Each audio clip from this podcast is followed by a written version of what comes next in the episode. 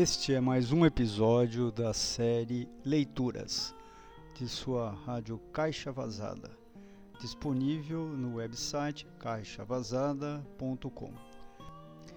Nesta oportunidade, vamos apresentar a palestra do filósofo Cláudio Upiano sobre o tema Liberdade e Pensamento em Spinoza. Considerada a sua extensão, a palestra do filósofo Cláudio Upiano será dividida em três partes iniciando-se por esta abertura.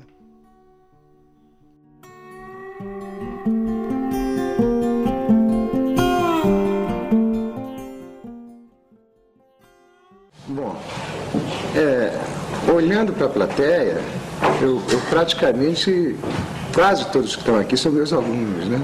São muito poucos que não são meus alunos. E é, é, quando se fala em Spinoza, por exemplo, quando nós falamos em Spinoza na sala de aula, os objetivos seriam um pouco diferentes de uma conferência.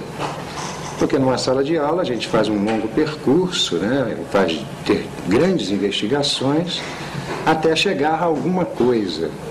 Agora, em termos de conferência, eu não tenho outros, outro modo né, de que se não fazer, escolher um certo tema, eu vou escolher dois, vou tentar passar dois temas, e reduzir e tornar o mais, mais claro possível para que se possa entender. Então o que, que eu vou fazer? Eu vou inicialmente, eu vou pensar Spinoza e na, e na a sua questão de liberdade e servidão. Spinoza e a questão da liberdade, Spinoza e a questão da natureza. E de outro lado, se der tempo para isso, eu pensaria Spinoza e a questão da filosofia da ciência, Spinoza e a arte, Spinoza e a literatura, Spinoza e a biologia, mas isso eu não sei se dará tempo, né? Vou tentar, vou tentar. Então vamos lá. É... A questão da liberdade e a questão da servidão é um dos temas centrais da obra do Spinoza. De um lado, central e de outro lado surpreendente, porque quando Spinoza pensa a questão da liberdade, ele não se articula com nenhuma das filosofias ocidentais. O Spinoza, ao pensar a liberdade, ele está se opondo a todos os temas tradicionais que nos acompanham quando nós pensamos essa questão. A liberdade para Spinoza ela é praticamente uma grande surpresa, grande surpresa para o historiador de filosofia. Porque nós da filosofia, quando estudamos essa, esse problema da liberdade, costumamos articular essa noção com liberdade nos gregos, aí nós vamos para Platão, vamos até Aristóteles, muito pouco. E quando nós passamos para a modernidade, nós sempre nos situamos no Kant, e é exatamente essas duas linhas de pensamento, tanto a platônica de um lado como a linha é, kantiana, é que o Spinoza vai se opor com grande violência, viu? Grande violência no sentido de que ele considera as leituras kantianas e a, e a leitura, não digo platônica, mas digamos sim, platônica, como verdadeiros contrassensos em termos de liberdade. Então vamos lá, certo? Vou tentar começar a pensar essa questão da liberdade e vocês começarem a verificar como é difícil pensar isso em linhas espinosistas. O que que o Spinoza diz? A obra do Spinoza eu vou dividir em duas. Digamos que de um lado o Spinoza pensa Deus. De um lado ele pensa Deus. De outro lado ele pensa os homens. Não seria exatamente os homens, é uma redução. Ele pensa Deus de um lado e pensa os homens de outro lado. Na hora que o Spinoza pensa Deus, ele vai romper com a teologia tradicional, dizendo-se que a teologia tradicional, ao pensar Deus, pensa um Deus transcendente, pensa um Deus que está além da natureza, pensa um Deus criador, e o Spinoza, ao pensar Deus, identifica Deus à natureza. Ou seja, Deus e natureza, para Spinoza, seria a mesma coisa. Em linguagem moderna, o Spinoza está abandonando a trilha da criação e passando por uma trilha da produção. Deus para Spinoza é produtivo, Deus não é criador. Mas produtivo em que sentido? É porque o Spinoza fez essa identificação entre Deus e natureza. Então, Deus para ele, ou natureza para ele, é aquilo que produz. Produz o quê? Produz tudo que existe. Então, Spinoza, estou fazendo a linguagem mais fácil para vocês entenderem. O Spinoza, então, diz que existe uma natureza, que ele chama de natura naturante, que é Deus, que é a produção de tudo que existe aqui. E esse Deus, para ele, ele identifica a atividade. O que, que ele está fazendo? Muito originalmente. O Spinoza está preocupado com o problema da liberdade e, ao se preocupar com o problema da liberdade, ele liga a ideia de liberdade à ideia de causa. Então ele faz uma ligação, é, identificando liberdade à causa. E diz que Deus é uma causa ativa. E Deus, ao ser uma causa ativa, Deus seria livre. Livre por quê? Porque para Spinoza, a liberdade se opõe a constrangimento. É livre todo ser que não é constrangido ao fazer a sua produção.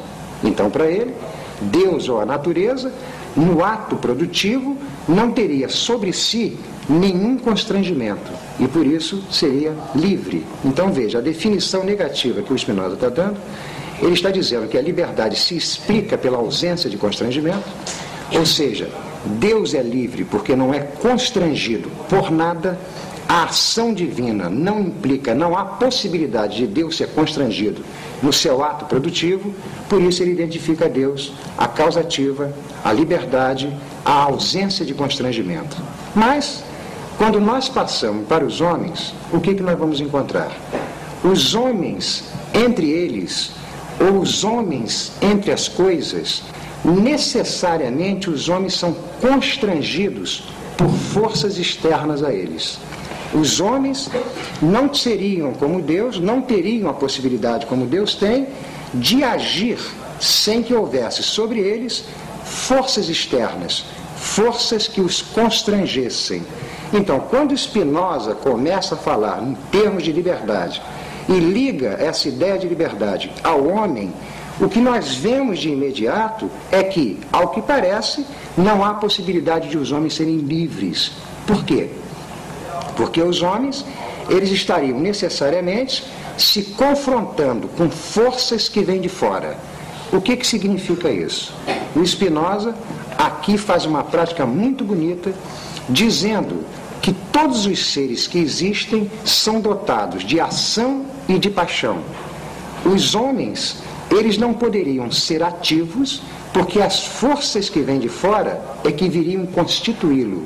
Então, todos os seres que para se constituir precisam de forças que vêm de fora, seriam seres apaixonados. Então, o homem, enquanto tal, ele seria um ser apaixonado, porque ele não poderia agir a partir dele.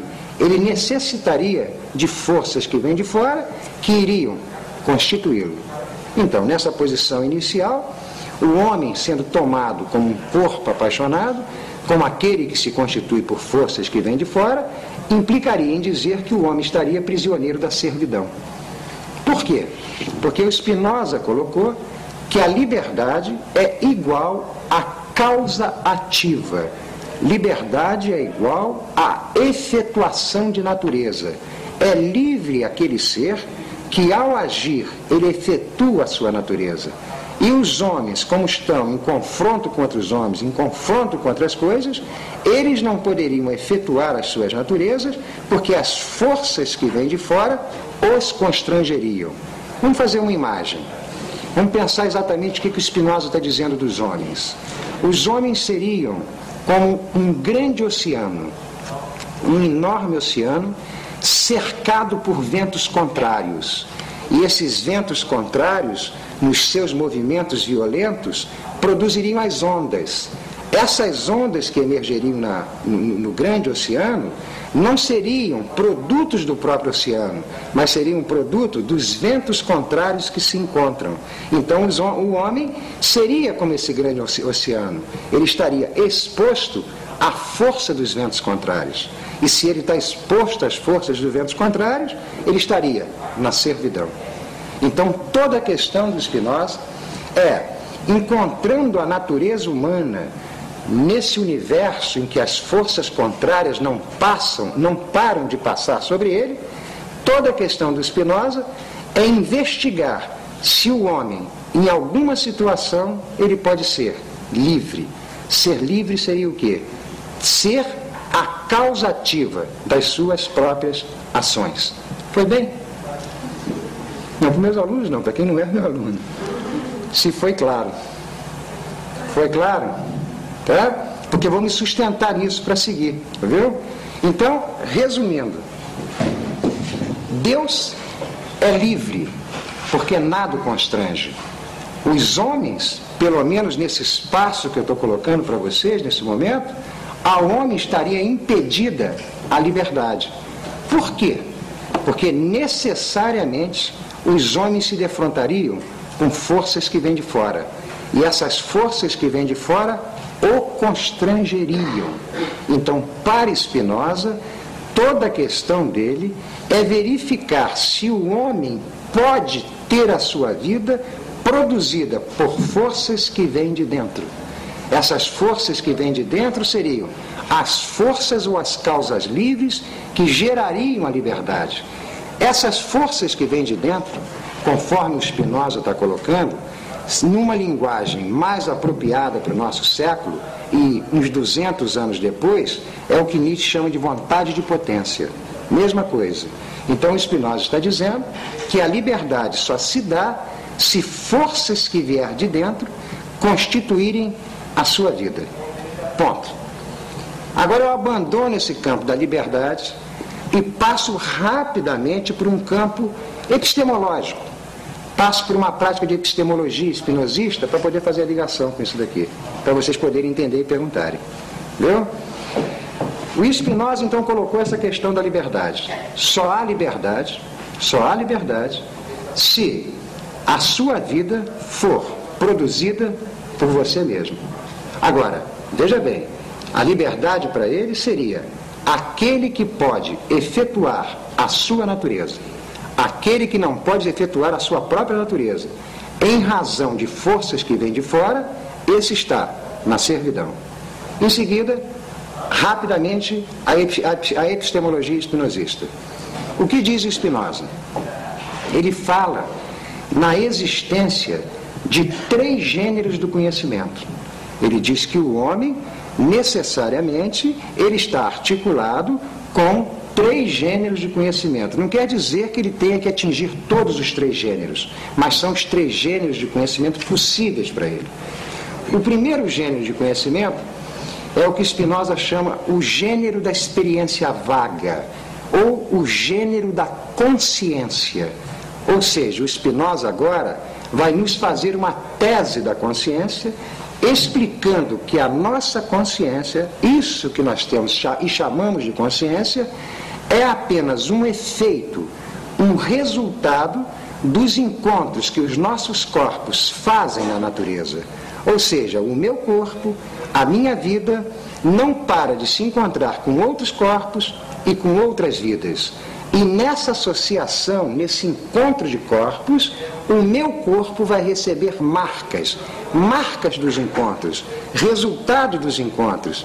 E a minha consciência é exatamente isso, o efeito de encontro de corpos. Então a minha consciência é constituída por marcas, ou signos, ou letras. A minha consciência é apenas o resultado desses encontros de corpos, o que implica em dizer que a minha consciência não é ativa, ela é resultado de forças que vêm de fora.